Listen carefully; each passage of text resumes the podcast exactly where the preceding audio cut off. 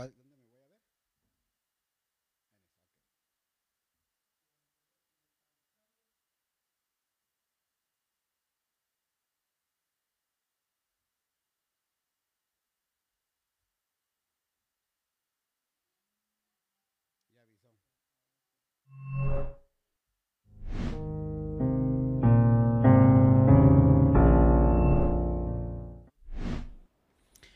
Bendiciones, bendiciones, bendiciones. ¿Cómo están? Ya estamos aquí otra vez con ustedes este día sábado 18 de julio. ¿Cómo se pasan ya? Ya vamos del 16 de, marzo, de 16 de abril, de mayo, de junio, de julio. Cuatro meses que ya estamos en lo que es el, la pandemia eh, que llegó a Ecuador y a muchos países que llegó esta pandemia. Imagínese usted, ya estamos en un cuarto mes, es decir, casi 120 días, hermano, de estar muchos más días, de estar, hermano, eh, aislados y con todo este rollo. Eh, damos las gracias a Dios por los que ya están conectando. Ya está Katiushka ahí ya conectada. Gracias, Dios les bendiga. Y hay otros hermanos ahí. Déjeme a mí aquí conectarme. Si usted tiene ahí para conectarse, haga compartir este día. Compartamos este tema el día de hoy, que va a ser de mucha bendición, creo yo, para todos. Hoy fue un día de mucha bendición, de muchas actividades. Vamos a poner aquí compartir. Vamos a poner aquí una publicación. Ya estamos en vivo. Así que por favor, publicar. Ya estamos aquí en vivo. Disculpa por el comentario de la hora. no tengas pena, mija, tranquila. Esto es así, no te preocupes. Así son aquí en este país. Hay, una, hay palabras cuando yo re- cuando vine a estos países y a cualquier otro país donde uno va, eh, hay conflictos que a veces se, se presentan con las palabras que uno dice. Entonces, pero tranquilo, no, no, no tengas pena, Katiushka, por eso nos reímos. Pero aquí estamos ya con todos ustedes, le damos la bienvenida también a José Barcia. Hey, aquí, saludos, amados, bendiciones. También Jessica Plaza, amén, bendiciones. Qué bueno, bendiciones, bendiciones, bendiciones. Hoy estamos acá. Quiero contarles de que hoy tuvimos nuestra reunión ahí en el local de la iglesia. Fue algo muy interesante, muy lindo estar eh, con, con la gente. Nos, nos dieron mucha bendición ver un buen grupo de hermanos que llegaron a visitar ahí al parqueadero de la, del local de la iglesia de la antigua iglesia, que todavía estamos ahí. Y ya pronto vamos a estar anunciando dónde nos vamos a estar reuniendo eh, en los próximos eh, meses ya, que ya nos den to- totalmente la autorización para entrar. Pero ya el miércoles de la otra semana, primeramente ya nos estarán ayudando. eh, quiero ir a ver un local que ya casi 100% seguro que ahí vamos a estar. Así que les pido sus oraciones y también compartirles de, de esta bendición que estamos teniendo ya, primeramente Dios, en un local ya para el mes de septiembre. Queremos estar ya ubicados. Le damos la bienvenida también a Rosa Germán. Hola, pastor, soy Emi Peñafiel. Qué bueno que estás conectada. Pedro Vera Viteri, Dios te bendiga, eh, campeón.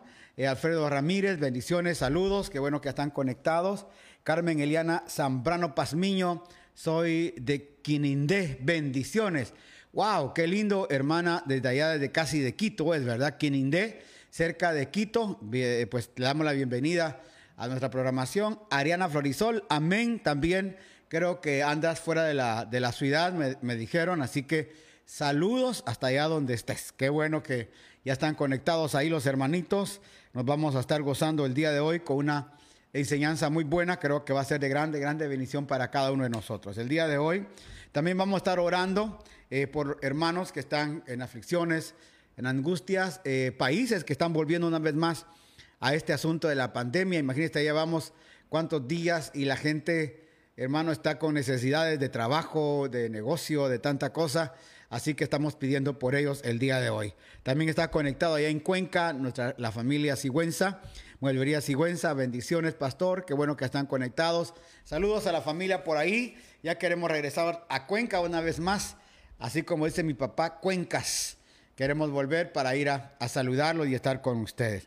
Esta noche vamos a orar, vamos a tomar un tiempo de oración eh, por todas las necesidades que hay. También vamos a estar orando por el local de la congregación, orando por sanidad de, muchos, eh, de muchas personas enfermas, pidiéndole a Dios porque la restauración de muchas personas, que Dios pueda obrar y operar en la vida de ellos, ¿verdad? Queremos rogarle a Dios su misericordia, que pueda el Señor llevar paz, llevar bendición, que la misericordia de Dios los alcance a todos. Vamos a orar en esta hora. Eh, ya está con nosotros también Idalis Cortés y Mariuxi Rivas que están conectados. Padre, en esta hora venimos a agradecerte por el bien y toda la misericordia que tú nos das y el favor de tu gracia que tenemos el día de hoy.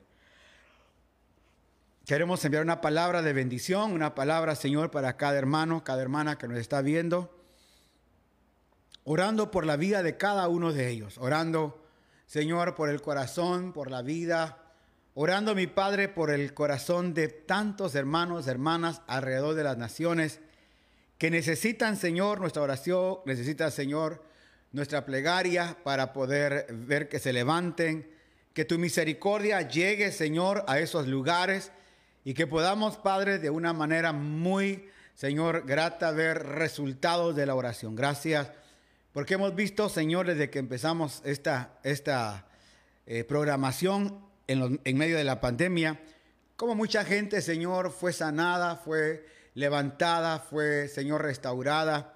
Y vimos tu mano poderosa operar, obrar. Hoy seguimos orando por toda esa gente necesitada, angustiada, afligida alrededor de las naciones. Venimos a pedirte, Señor, por Alaska, venimos a pedirte por Canadá, por Estados Unidos, Señor, por todos estos conflictos, Señor, internos de esta nación, que hoy se debaten, Señor, en conflictos grandes, en conflictos, Señor, necesarios eh, para poder distinguir quién está con quién.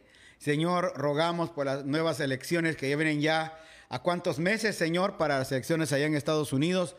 Oramos para que tu mano poderosa pueda operar en esa nación y podamos seguir teniendo esa libertad que hasta el día de hoy tenemos. Oramos por México, Señor, para que esta nación pueda, Señor, detenerse esta pandemia que ha entrado violentamente, Señor, y también en Guatemala, por toda la, por toda la nación guatemalteca.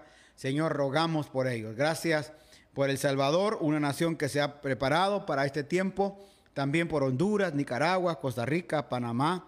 Oramos, Señor, por Venezuela, por Colombia, por Ecuador, por Brasil, por las Guyanas, Señor. Oramos, Padre, por Bolivia, oramos por Perú, oramos, Señor, por Uruguay, Paraguay, por Chile y Argentina. Oramos por Cuba, oramos por Puerto Rico, República Dominicana, Haití.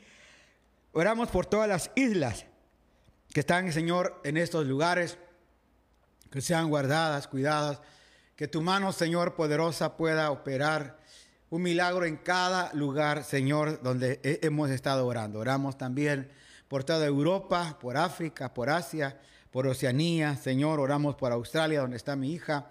Pedimos, Señor, tu mano sobre esas naciones, los gobernantes, que puedan tener sabiduría para poder, Señor, ejercer un gobierno, Señor, en favor de tanto pueblo. También pedimos, Señor, por esa solución que necesita todo el mundo esa vacuna que ya en algunos lugares dicen que en el mes de julio finales vamos a tener ya resultados, Señor. Ojalá, ojalá para poder, Señor, empezar a desarrollar ya esto y ayudar a cuánta persona enferma y también volver quizás no a la normalidad que teníamos antes, pero sí, Señor, empezar una vez más a levantar la, la, economía, a levantar la familia, a levantar, Señor, tantas cosas que se necesitan sobre todo oramos por aquellas familias que han perdido algún ser querido.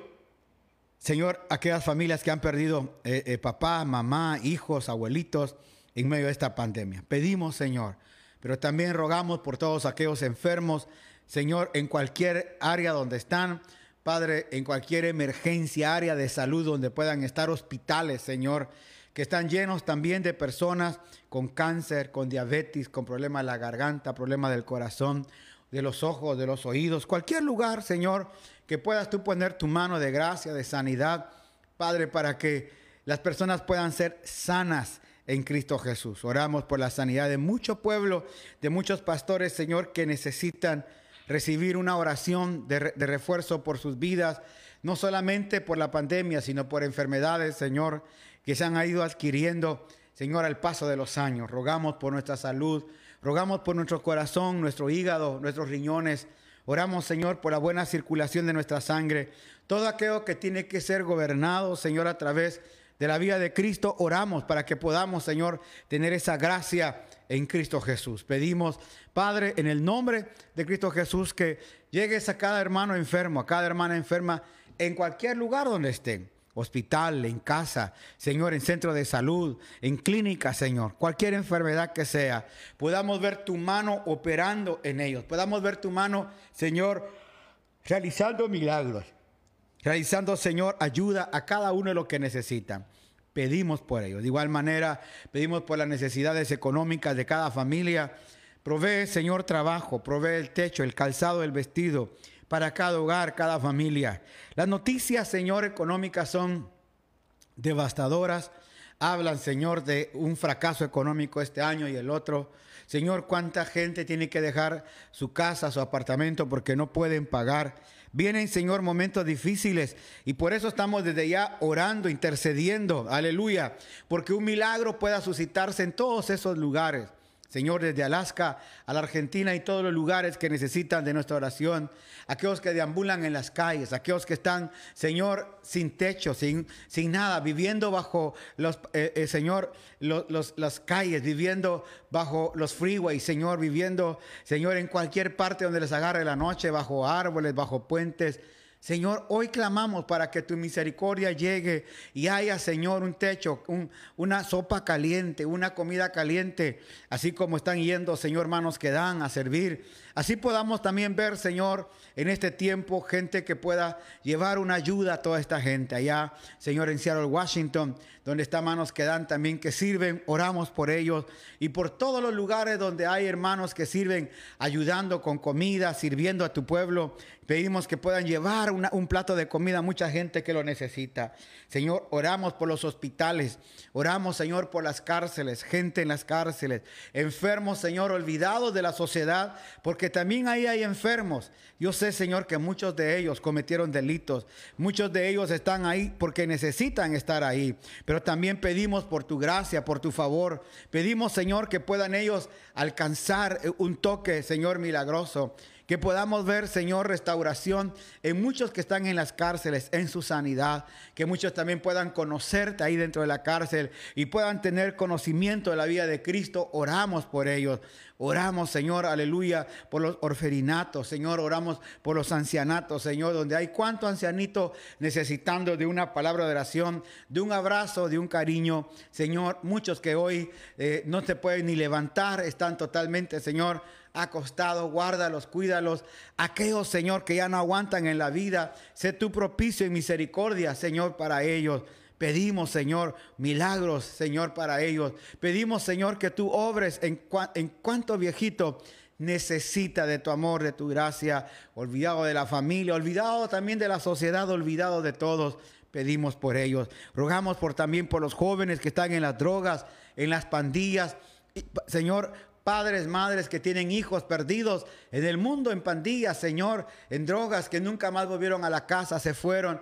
Jovencitos de 14, 15, 16 años que salieron de casa y nunca volvieron, no saben dónde están, como mirábamos hace unos días atrás en esta cinta ahí, Señor, que le llaman Brooklyn, aquí en Colombia, donde, Señor, es algo terrible. Niños, Señor, de 14, 15 años, señoritas, siendo drogadas, abusadas, Señor, vendidas ahí mismo. ¿Cuánta gente ha muerto en esos lugares y nadie sabe? Hoy rogamos por todas esas necesidades. Padre, oramos también por México y esa guerra, Señor, que tienen en el narcotráfico. Señor, oramos por toda esa nación.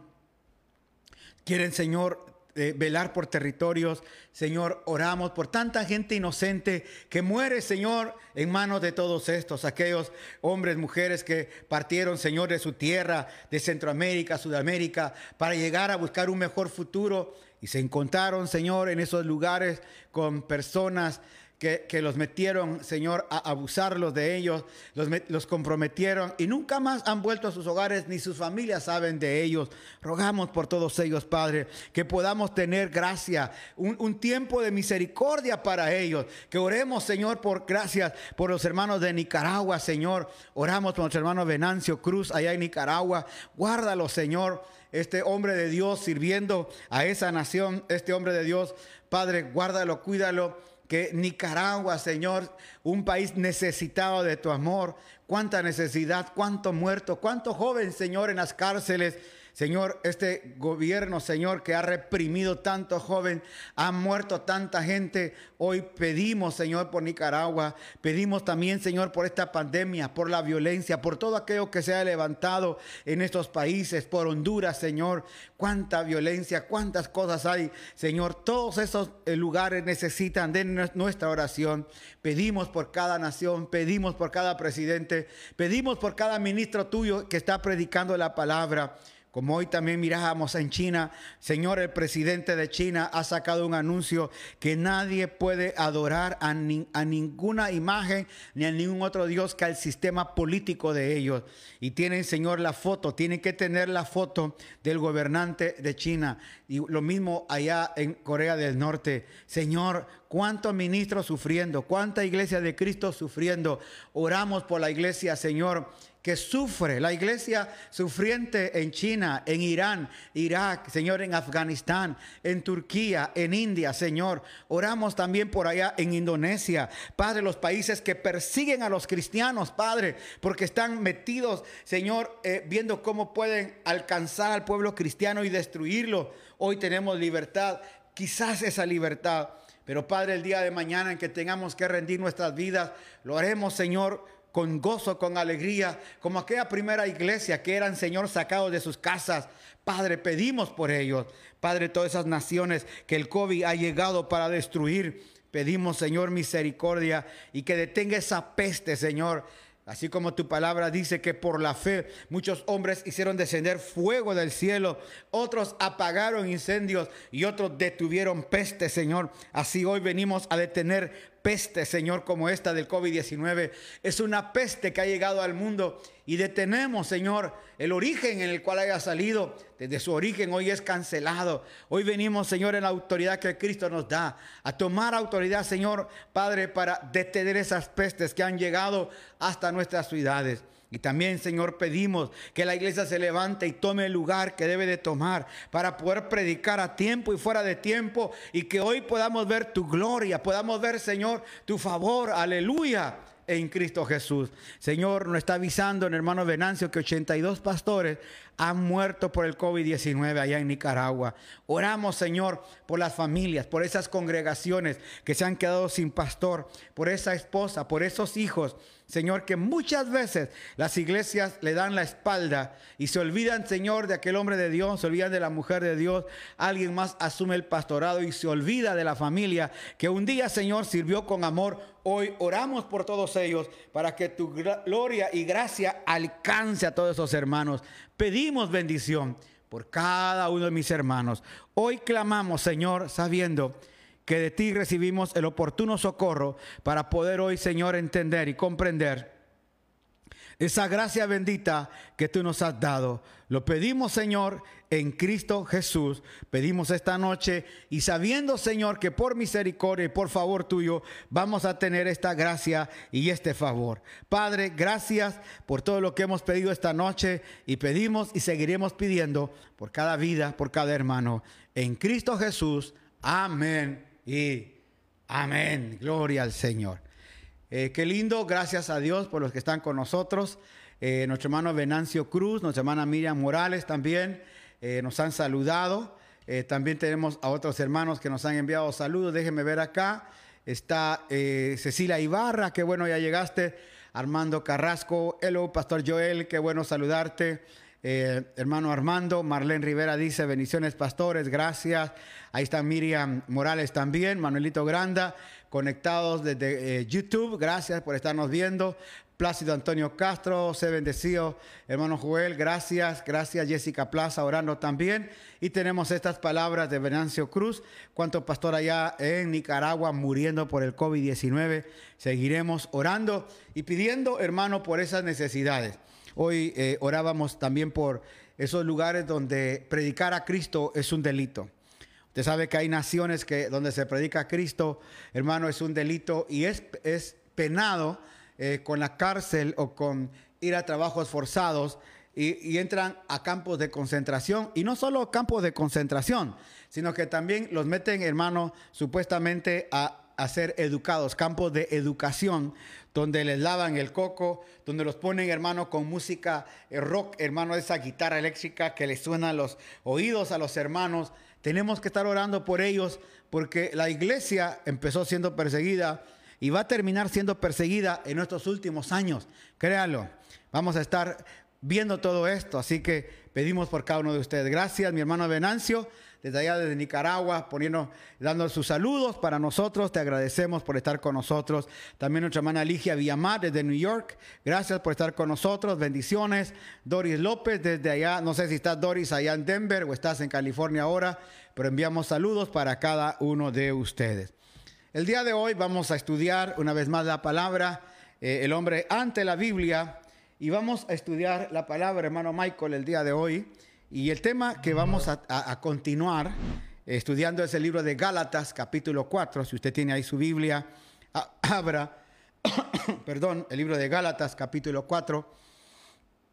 Y el día de hoy vamos a hablar eh, temas muy interesantes, sobre todo eh, lo que Pablo viene hablando. Es como una iglesia, como gente de un momento a otro pierde el propósito por el cual está dentro del propósito divino. Eh, pierde eh, el propósito en el cual eh, no está comprometido con, la, con la enseñanza que se le había entregado. Y tenemos que tener cuidado con esto, porque muchas veces se, se, está enseñando y se está trabajando sobre una semilla y no podemos estar poniendo dos, tres, cuatro semillas en un mismo terreno. Definitivamente no. Cuando usted va a sembrar maíz, usted sabe que siembra maíz, no puede sembrar trigo. ¿Y cuántas veces la gente quiere en un mismo terreno estar poniendo varias semillas? No se puede. Una semilla es la que se debe de sembrar y ahí empezar a crecer bajo esa semilla. Así que estaremos, eh, yo quiero saludar también a mi hermana María Cristina Ayala. Gracias por estar conectada, mi hermana María. Entonces, lo que pasó en Corinto fue que esta iglesia empezó, hermano, a poner otra semilla. Es decir, se introdujeron otras personas a, la, congregación y empezaron a plantar otra semilla y esta semilla hizo que el apóstol Pablo pudiera eh, mandar esta carta un poco fuerte y también gente que se salía de la congregación siguiendo esta otra enseñanza. Yo quiero leérselo de esta manera y vea lo que dice. Pero también digo, entre tanto que el heredero es niño, en nada difiere del esclavo, aunque es señor de todo sino que está bajo tutores y curadores hasta el tiempo señalado por el Padre. Así también nosotros, cuando éramos niños, estábamos en esclavitud bajo los rudimentos del mundo. Pero cuando vino el cumplimiento del tiempo, Dios envió a su Hijo, nacido de mujer y nacido bajo la ley, para que redimiese a los que estaban bajo la ley, a fin de que recibiésemos la adopción de hijos. Y por cuanto sois hijos, Dios envió a vuestros corazones el espíritu de su Hijo, el cual clamaba Padre. Así que ya no eres esclavo, sino hijo, y si hijo también heredero de Dios por medio de Cristo. En el capítulo 3 estuvimos terminando, hermano, que eh, la promesa que tenemos en Abraham, ya nosotros no, tenemos una promesa, eh, cualquier promesa, sino que somos hijos de Abraham descendientes de Abraham, así que tenemos una promesa, hermano, de un linaje directamente. Pero cuando entramos a este tema, ahora Pablo hace alusión a lo que es ser eh, un niño heredero, entre tanto que el heredero es niño, en nada difiere del esclavo. Es decir, cuando eh, eh, llega el hijo del esclavo a jugar con el niño, el niño no entiende, los niños no entienden de juegos, ni entienden de posiciones sociales, ni de niveles. Ellos sencillamente saben jugar y no difieren todo eso, pero cuando el niño va creciendo, se va dando cuenta que es de, eh, no es como el otro niño y el otro se da cuenta no es como el otro niño. Lo que Pablo habla aquí, quizás un poco extraño lo que habla de esto, es que eh, nosotros estábamos bajo la esclavitud del pecado y de la ley. Eso fue nuestra niñez y como no teníamos entendimiento, de la gracia divina y lo que Cristo estaba haciendo con nosotros, por eso es que no pudimos entender y estábamos a ese nivel de poder, de, desatención básicamente. Pero cuando llegamos a entender la naturaleza que poseemos llegamos a entender la nueva vida que portamos en Cristo Jesús, Y cuando llegamos a, entender lo que Cristo ha hecho nosotros, entonces empezamos a separar ese mundo o esa ley que estaba en nosotros. De tal manera que separándonos del mundo y separándonos de la ley, estamos viendo que nosotros estamos ahora. Por eso dice acá, eh, para redimir a los que estaban bajo la ley, a fin de que recibiésemos la adopción de hijos. Es decir, anteriormente en el mundo, en el pecado, cualquiera hace lo que es del pecado porque eh, no hay distinción en lo que estamos haciendo. Pero cuando ya venimos al Señor Jesucristo, ahora sí, nosotros venimos a ser adoptados hijos de Dios. Y por cuanto sois hijos, Dios envía a vuestro corazón el Espíritu de su Hijo, el cual clama Abba Padre. Así que ya no son esclavos. Es decir, ya no estamos bajo esa sujeción de la ley o esa sujeción del mundo que nos, que nos sujetaba y que no mirábamos, eh, hermanos, la igualdad. Pero estando ya en Cristo, nos damos, que, nos damos cuenta que todo eso, ese mundo de pecado, ese mundo atribulado, hermanos, no es el lugar donde debemos de estar. Ese mundo de ley tampoco, si hablamos en cuanto a la ley, hermano, teológica o el, antiguo pacto. Ahora nosotros estamos basados en, en una ley en nuestros corazones, dice el apóstol Pablo, pero también, hermano, alejado de lo que es el pecado. Y cuando nos adoptaron como hijos herederos de Dios por medio de Cristo, realmente nos, eh, han hecho separarnos de la vida del mundo y de la vida, hermano, eh, religiosa en ese sentido, para que vengamos realmente a disfrutar de lo que es estar en Cristo disfrutar de nuestra nueva vida, disfrutar de lo que es realmente disfrutar. Y es ahí donde entran, hermanos, los frutos del Espíritu, porque si es el Espíritu de Dios el que nos adopta y nos une con Cristo, los frutos del Espíritu empiezan a abundar en nosotros. Es decir, inmediatamente empieza la vida del Espíritu a ser parte de nosotros. Y esto es maravilloso, porque es cuando empezamos a entender que la vida de Cristo nos, oiga, nos nos tomó envueltos en Él. Nuestro hablar, nuestro decir, todo aquello es basado en esta nueva naturaleza. Y luego dice, ciertamente en otro tiempo, no conociendo a Dios, servías a lo que por naturaleza no son dioses. Mas ahora, conociendo a Dios, o más bien siendo conocidos por Dios, ¿cómo es que volvéis, oiga, cómo es que os volvéis de nuevo a los débiles y pobres rudimentos a los cuales os queréis volver a esclavizar. Guardáis los días, los meses, los tiempos y los años. Me temo, oiga, de vosotros que haya trabajado en vano. Como Pablo dice, a ver, ya puse cimiento, puse todo, y ahora ustedes vienen a decir, qué mala onda, ¿verdad? Vuelven otra vez a los rudimentos en los cuales estaban anteriormente. No, eso no puede ser. Pareciera que he trabajado en vano con ustedes. Entonces Pablo tiene que dar una aseveración bastante fuerte porque eh, no podemos nosotros estar, vuelvo a repetir, poniendo semilla eh, diferente en un terreno cuando ya esa semilla ha sido plantada.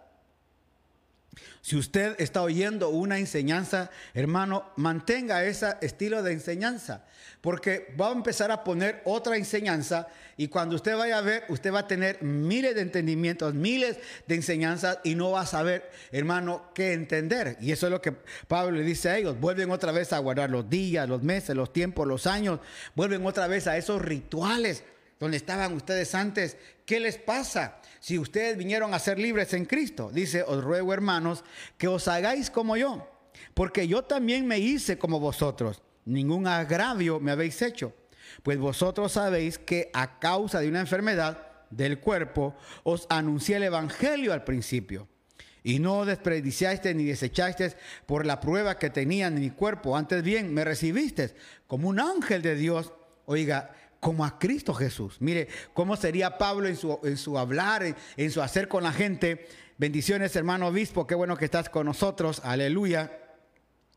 Gracias por tu aportación, poder estar fundamentados, sólidos en la palabra de Dios, correcto.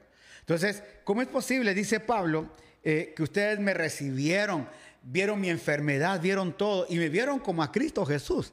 O sea, el corazón de Pablo fue honesto para con ellos, fue honesto y sincero para con ellos y entregó la revelación, la verdad de Cristo que él tenía. Él no vino, hermano, a enseñarles cualquier doctrina, cualquier enseñanza.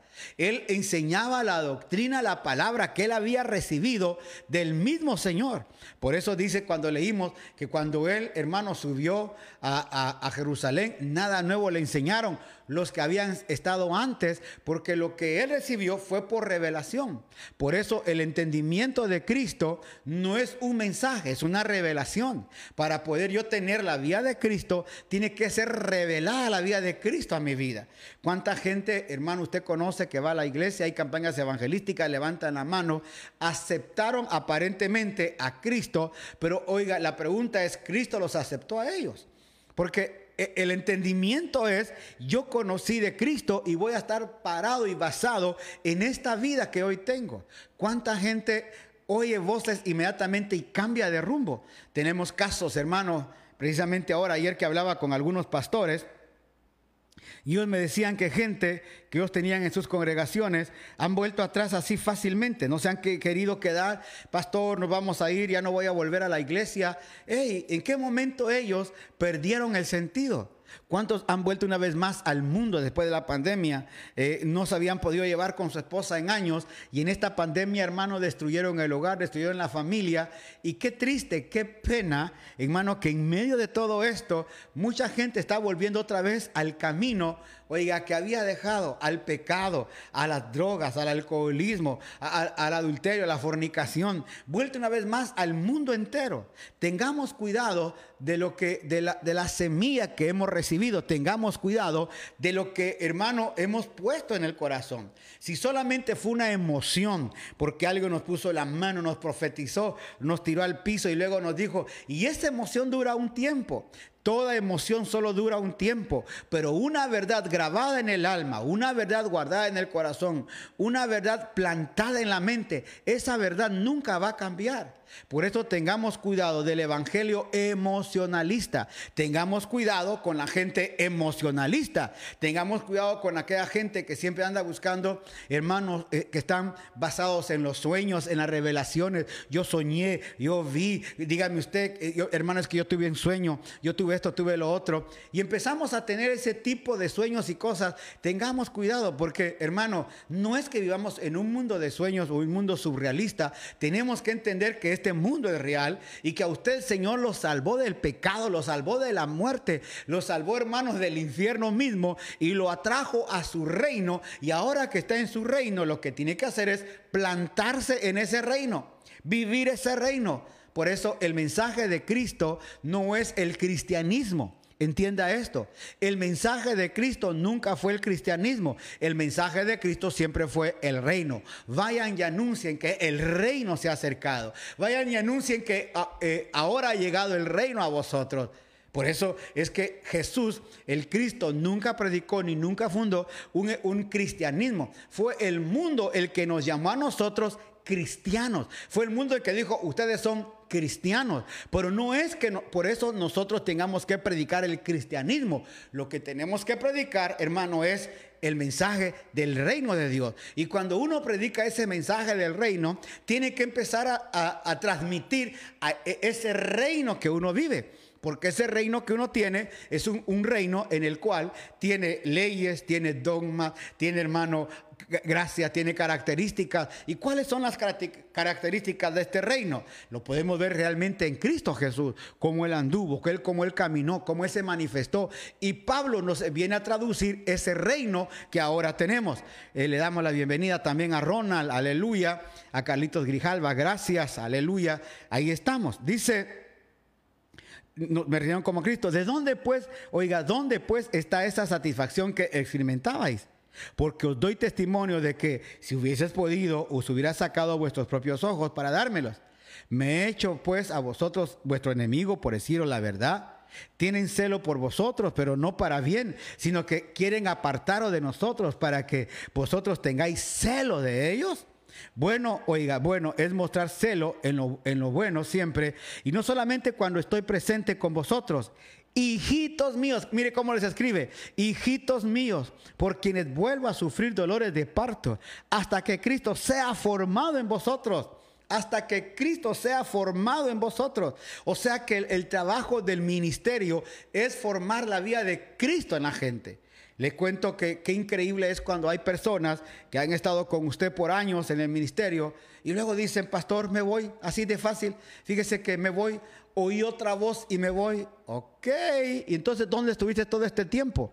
Y pareciera ser, hermano, como que Pablo tenía este problema porque ellos ahora celaban a Pablo con el mensaje que otros les habían entregado. Y esto no era lo que Pablo estaba queriendo. Pablo se había comprometido con ellos, les había entregado su propia vida. Ahora ellos estaban abandonando la enseñanza, abandonando la palabra. Y no solo eso, desechando también el ministerio del apóstol Pablo.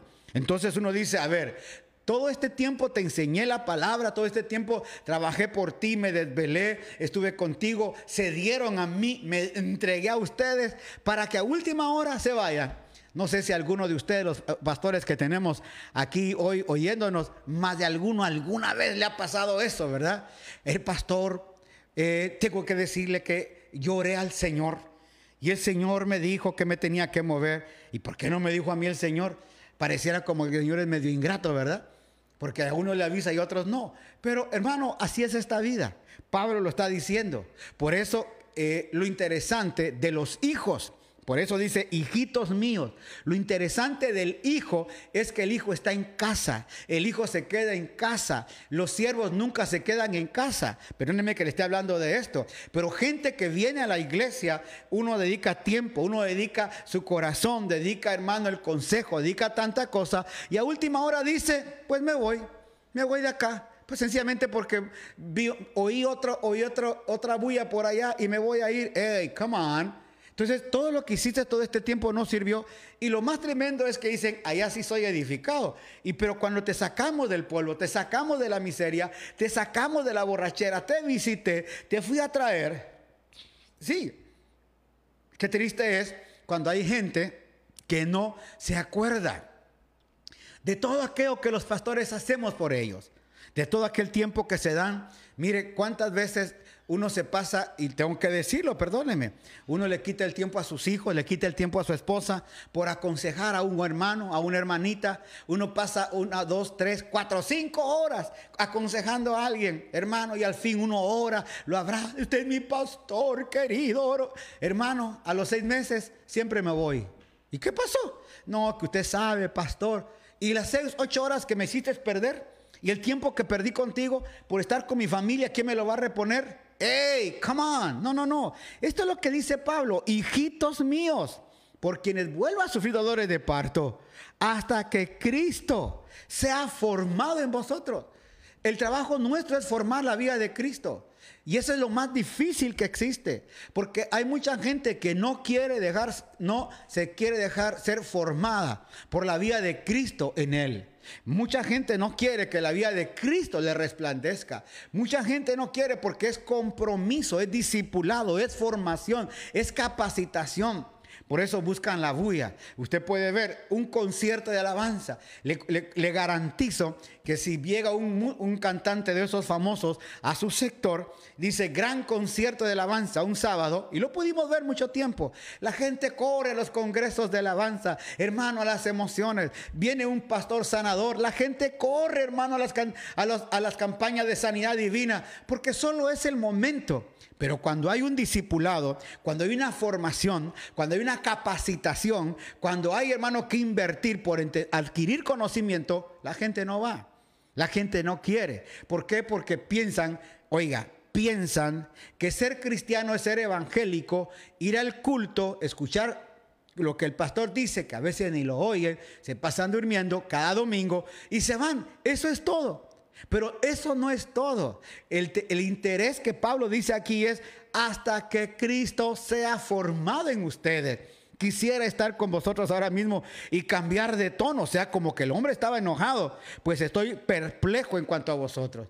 Y eso es lo que pasa con muchos hermanitos que nos dejan perplejos cuando uno los ve, hermanos, volver otra vez a su vieja vida, o, o se cambian, o se van. Eso, hermanos, no es. Claro, prefieren conciertos, prefieren la bulla, prefieren, hermano, que los voten, que llegó un evangelista, llegó un profeta que te va a decir tu vida y la gente corre al profeta, como le conté a usted en aquella oportunidad que llegué a una congregación y, y hermano estaba el culto y se me acerca un jovencito y me dice, usted es profeta. Amén, soy profeta, le digo. ¿Qué mira? ¿Qué mira en mí? ¿Qué mira en mí? Entonces le pongo la mano y le digo, ve un gran tonto que está dispuesto a aceptar cualquier pavada que yo le diga. Y se quedó así con los ojos abiertos. Le digo, no, es que yo no te puedo dar una profecía. La mejor profecía es la que está en la palabra. Esa es la palabra. La profecía que nunca va a dejar es la palabra. Yo te puedo decir, te vas a ir al cielo, te vas a ir a la luna. Hijo mío, dice el Señor que te voy a cambiar todo. Pero si la persona no está interesada en hacer cambio, la persona no está capacitada, la persona no le interesa el estudio, la formación.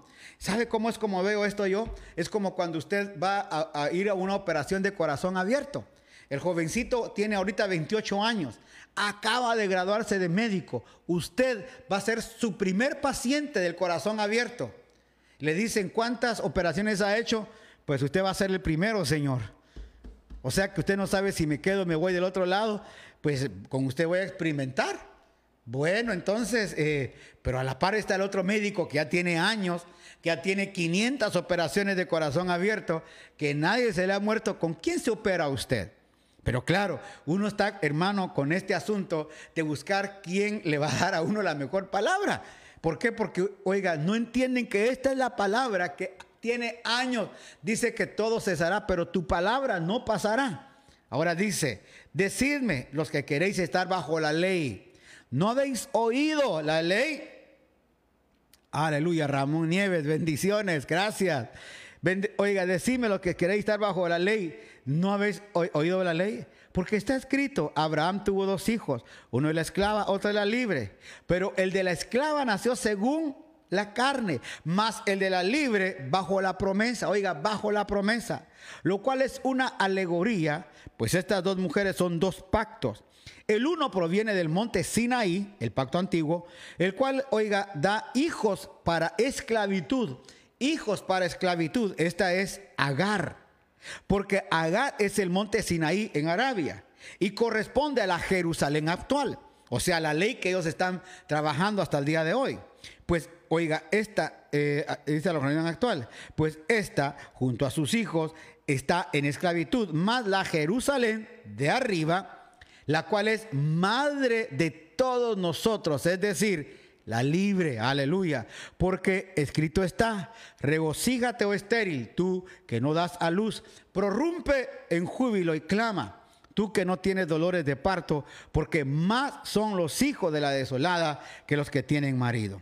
Así que hermanos, nosotros como Isaac somos hijos de promesa. Pero como entonces el que había nacido según la carne perseguía al que nacía según el espíritu, así es ahora. Más que dice la escritura, echa fuera a la esclava y a su hijo, porque no heredará el hijo de la esclava con el hijo de la libre. De manera, hermanos, que no somos hijos de la esclava, sino de la libre. Esto tiene una gran relevancia. ¿Por qué? Porque en estos dos pactos que habla, es el pacto antiguo y el pacto nuevo. La Jerusalén del cielo, que es el nuevo pacto, y la Jerusalén actual, que habla Pablo aquí, que es, oiga, eh, Agar, que son los hijos de Israel, básicamente, estos dos pactos, porque esta ley vino a trabajar, hermano, a Israel y hasta el día de hoy ellos son sostenidos por esta ley. Nosotros, en la gracia de Dios, hemos sido alcanzados por gracia. Pero escuche eso, cuando usted va a Jerusalén, tienen algo muy interesante. Tienen las escuelas rabínicas. Usted llega ahí y usted va a ver las escuelas rabínicas, ellos están discutiendo la ley. Ahí tienen los rollos, ahí tienen, hermano, la Torá, tienen la Tanaj y están leyendo todo el rollo y todo el día han discutiendo. El día viernes las escuelas, hermano, bajan para celebrar el Shabbat y cuando están ahí preparando el Shabbat, se van a sus casas luego de eso a descansar, esperar el Shabbat de Dios. Pero eso es lo que hacen todos, discutir la ley, entender la ley. Usted sabe que hasta el día de hoy ellos siguen entendiendo e interpretando la ley. El problema de la iglesia de Cristo es que nosotros no interpretamos, nosotros no somos hermanos de aquellas eh, congregaciones que nos gusta el estudio. regularmente, la pregunta sería, ¿cuántos libros ha leído usted? ¿Cuántos libros lee usted al año? ¿Cuánto se capacita? ¿Cuánto se forma? Hoy estamos viendo, y mire qué increíble, eh, cuando estábamos en medio de la pandemia, Tuvimos un día, em, empezamos con mil, dos mil, tres mil, cinco mil, ocho mil, diez mil. Hermano, ya para abril teníamos una cantidad cerca de 17 mil personas viendo en la programación, sobre todo mandando peticiones de oración, peticiones de oración, porque lo, que la gente quería es que oráramos por ellos. Ok, oramos y empezamos, hermano, a enseñar la palabra. Pero a la medida como se iban sanando, a la medida como iban recibiendo, se fueron yendo, se fueron yendo, de tal manera que ahora son ustedes los que han quedado.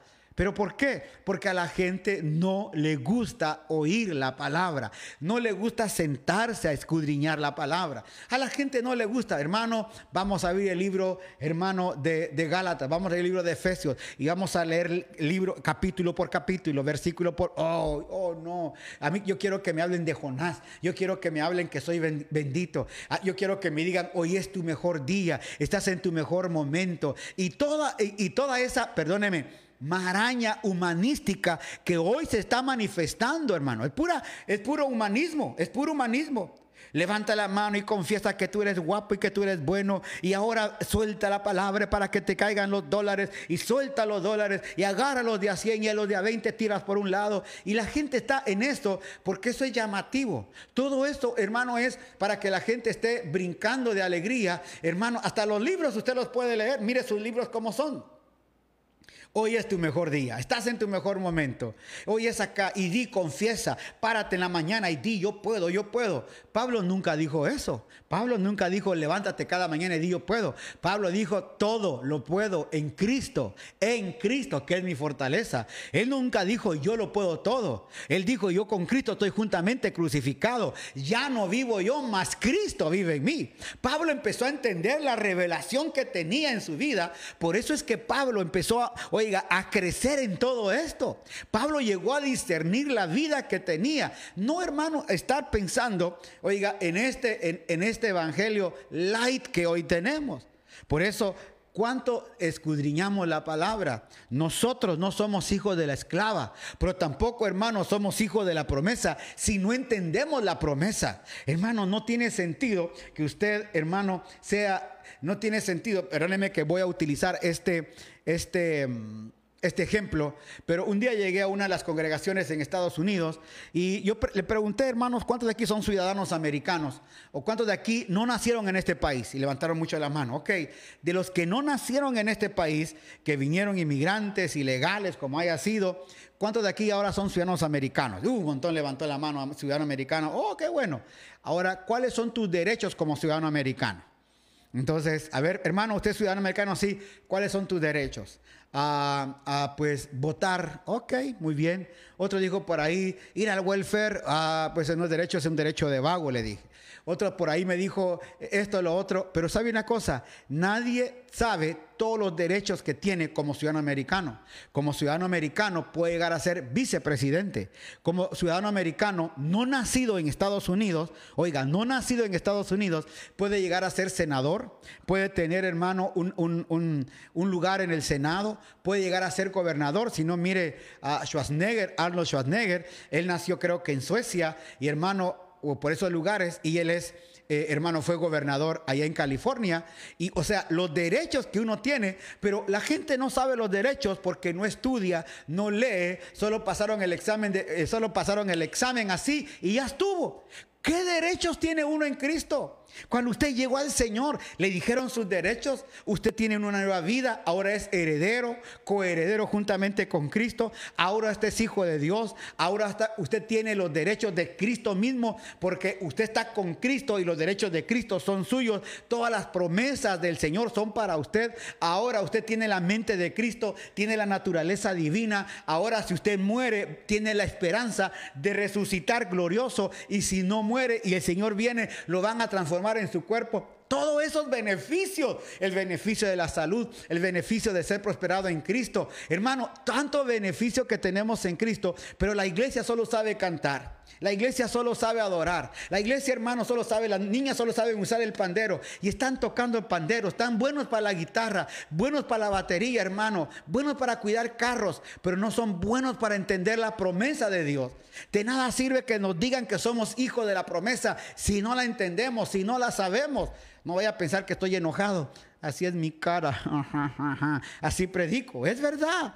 Si la gente no entiende, esto dice que aquí claramente dice que, oiga, que los, el, el hijo de la, eh, pero el, de la esclava nació según la carne, más el, el, de la, libre por la promesa. O sea que si nosotros nos garantizamos como hijo de la libre, aleluya, es decir, Sara, y Sara proviene del cielo, y la Jerusalén que proviene del cielo, nosotros tenemos derechos, tenemos, hermano, promesas, tenemos bendiciones, pero no las sabemos porque no tenemos, hermano, que no tenemos eh, el entendimiento de la palabra. No tenemos el entendimiento de la revelación de Cristo en nuestra vida. No tenemos ese entendimiento y por eso como no tenemos cualquier viento que nos sople, hermano, ahí vamos. Cualquier culto es bueno para el que no sabe a dónde va. Por eso aquel dicho que dice, el que no sabe a dónde va, no sabe cuándo llegó. Y el que no sabe dónde va, cualquier bus es bueno. Por eso cuando usted llega, hermano, le decía anteriormente, cuando uno empieza en la vía de Cristo, y eso es los lunes, escuche, los lunes estamos dando una clase de, discipulado muy, muy fuerte para todos aquellos que nos quieran seguir los días lunes. Le enviamos el libro gratis para que usted lo pueda leer. Pero el, el interés que tenemos es que la gente se edifique, se capacite, que entienda qué es tu derecho, que entienda qué es lo que tiene, que entienda, hermano, hermano, ¿a qué va el culto? Mire, ¿cómo empezamos nuestro culto? Dios me lo bendiga. Ahora pasa la hermana a, la oración. Padre, te doy gracias por este día. Amén, amén. Ahora entrego la parte que corresponde. Pasa la otra parte, hermano. Y pasamos de parte en parte. Y ahora pasa la parte de la ofrenda. Ahora parte la palabra. El hermano, hoy le voy a entregar a la hermana Juanita. pero, oiga, ¿qué, tanto interés tenemos realmente en volver a las congregaciones si no vamos a, si vamos a continuar con el programa pasado? Si vamos a continuar haciendo lo mismo sin entender que somos hijos de promesa y que por eso se están yendo mucha gente, oiga, de, de nuestras filas. Porque como no entienden, cualquier testigo de Jehová, cualquier mormón, hermano, cualquier hijo del diablo por allá, se los lleva. Y hermano, y es fácil que se los lleve, porque no están afirmados en la vida de Cristo. Yo predicaba esta tarde en la reunión que teníamos, hermano, que cuando yo tenía 8 años, 10 años, 12 años, a esa edad, mi apóstol Efraín Avelar, que fue mi primer pastor, yo lo bendigo, hermano, por eso que me enseñó, a esa edad yo ya estaba recibiendo las 70 semanas de Daniel. A esa edad yo estaba recibiendo, hermano, lo que era tribulación, grande tribulación, lo que era el juicio del trono blanco, los siete años de la tribulación, la media tribulación, cómo iba a ser, hermano, el rapto, cómo iba a estar las bodas del Cordero, cómo iba a ser el milenio, cómo iba a ser la guerra de Gog y Magog, cómo se iba a fortalecer Rusia y China. En aquel tiempo, en los años 70, hermano, ni China, no se hablaba nada de China. Hermano, pero hoy, cuando oigo esto y me acuerdo de las enseñanzas de mi, pastor, cuando yo tenía apenas 12 años, pero eso afirmó, consolidó la vida, me consolidó en Cristo. Hoy, hermanos, nuestros jóvenes saben más, hermano, de los Avengers y, están más conectados con los Avengers, hermano, que con la vida de Cristo. Tienen más, tienen más poder todo eso. En lugar de que nuestros jóvenes hoy amen la palabra, están más deseosos de tocar piano, guitarra, batería y todo esto. Oh, hermano, y, y oye, ¿y cuándo nos vamos a sentar a enseñar la palabra a nuestros muchachos? Yo estoy muy preocupado por eso, les soy honesto, muy preocupado, porque lo que viene para Estados Unidos en estos años que viene es muy tremendo. Si los, oiga, si, si vienen cambios en la educación en Estados Unidos, esos cambios van a llegar a Latinoamérica. Si esos cambios llegan a Latinoamérica, nuestros hijos van a tener conflictos. Aleluya. Gracias, dice Berta Gómez, que bendiciones escuchar ese mensaje. Gracias, aleluya. Este fue mi primer pastor aquí en California. Claro que Atishka Dardón, así es. Y he estado en la iglesia, la esposa de Efraín. Aleluya, en Shela, tremendo varón de Dios, claro. Hermano, imagínense todo eso que nos enseñaban de pequeños. Nos empezó a confrontar con una verdad que hasta el día de hoy vivimos. Hermano, esto no nos toma por sorpresa a nosotros. Ni estamos esperando que ya venga Cristo como mucha gente, hablando de Mateo 24 sin sentido. No. ¿Por qué? Porque nos hicieron estudiar la palabra. Me recuerdo que, hermano, el éxito era cuántos libros habíamos leído en el mes o a la semana. ¿Cuántos capítulos habíamos leído? Nos leíamos libro por libro, por libro, por libro. Qué interesante es que nuestros hijos, aunque a veces no, no quieran, puedan oír la palabra y entender la palabra.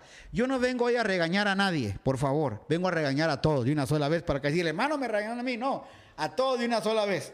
¿Para qué? Para que pongamos, hermano, esto realmente eh, en la mira. ¿Estás siendo sostenido por la vida de Cristo? ¿Estás entendiendo las promesas que son para tu vida? ¿Eres hijo de la, eras hijo de la libre? Amén. Sí, hermano, hijo de la libre, ok. Si eres hijo de la libre, estás en las promesas.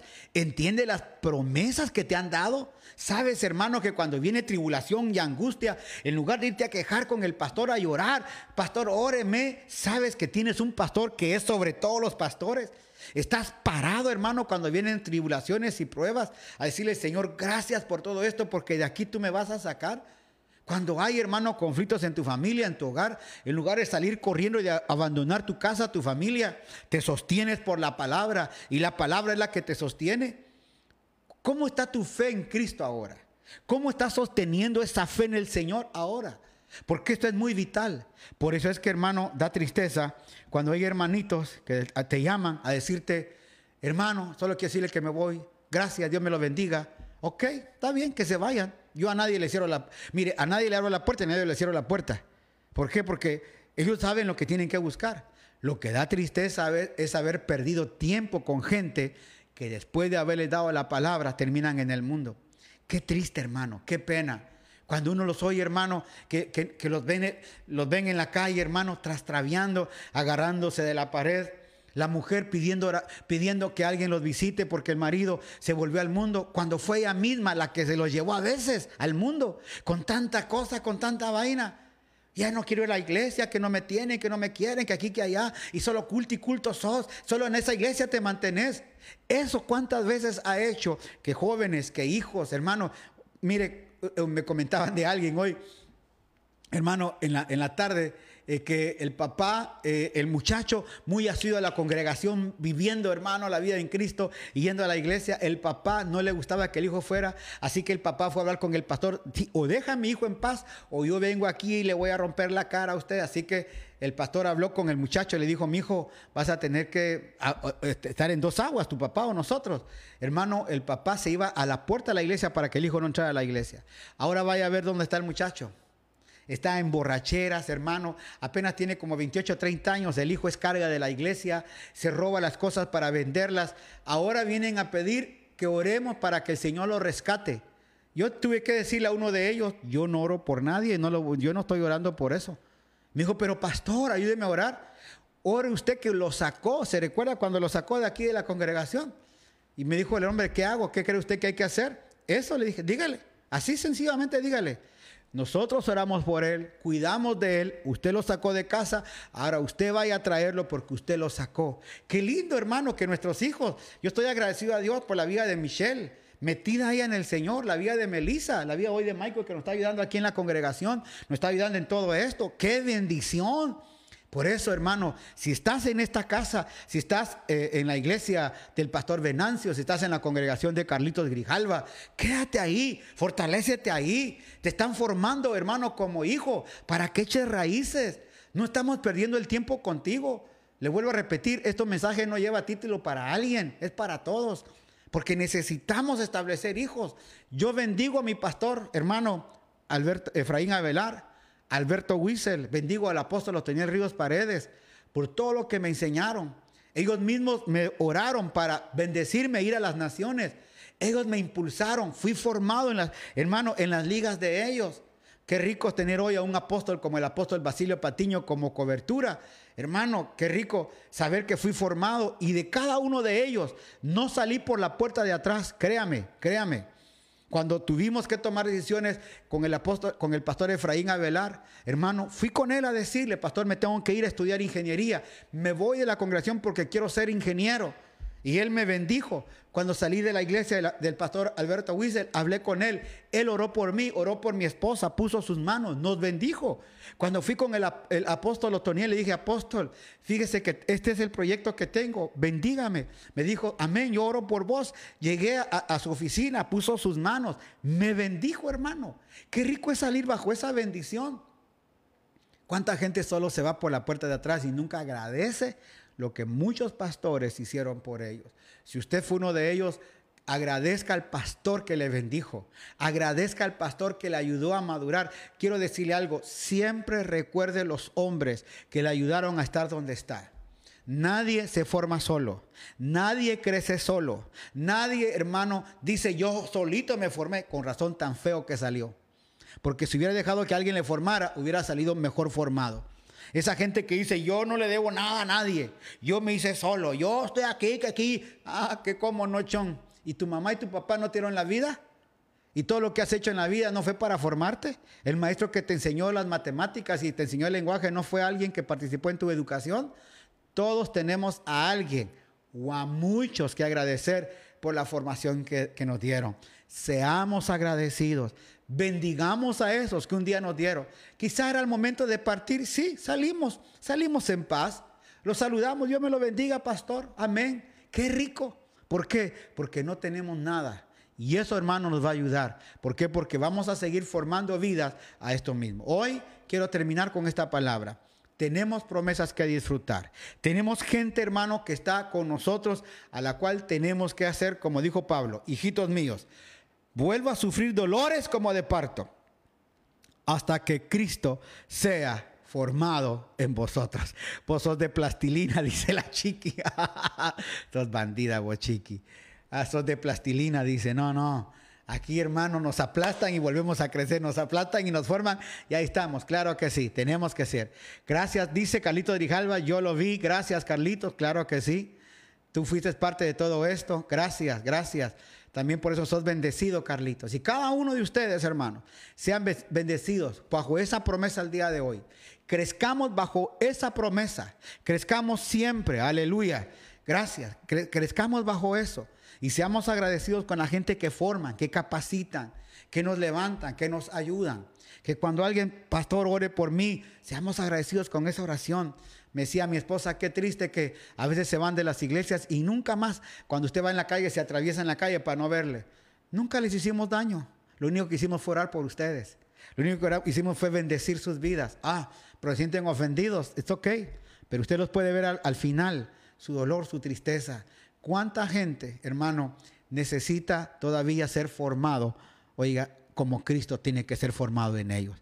Por eso este día, esta palabra quizá un poco dura, como Pablo, como Pablo, fuerte, pero es necesario, creo yo, a mi parecer, es muy necesario que podamos llevar una palabra, hermano, así para consolidar, porque este mensaje se va a ser escuchado mañana y pasado mañana, y ojalá lo puedan pasar a otros que lo puedan escuchar. Y digan, escuche este mensaje, le va a servir, porque va a ser muy importante lo que podamos hablar con mucha gente, que la vida de Cristo hoy es una vida recta, y donde que estemos, estemos rectos, hermano. La semilla que estamos recibiendo hermano, guardémosla. No mezclemos con otra semilla para no tener esos conflictos de semilla. Amén.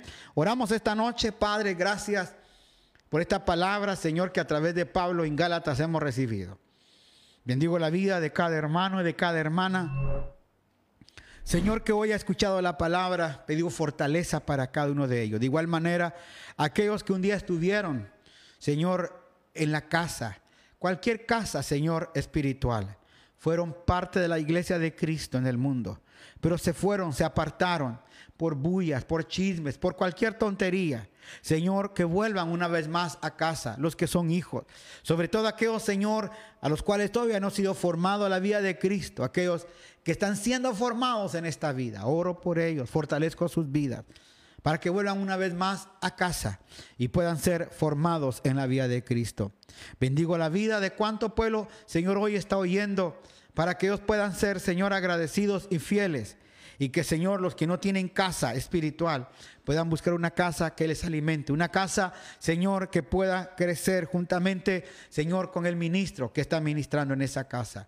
Que podamos hoy ver, Señor, la necesidad de formar hombres y mujeres, sobre todo fieles a la palabra, para que el día en que llegue esa persecución, porque va a llegar, el día en que nos llegue, Señor, el momento de pedir cuentas, porque va a llegar, Señor, también podamos nosotros decir, wow, fui fiel a la palabra que un día me enseñaron. Por eso hoy bendigo a mis hermanos en Cristo Jesús.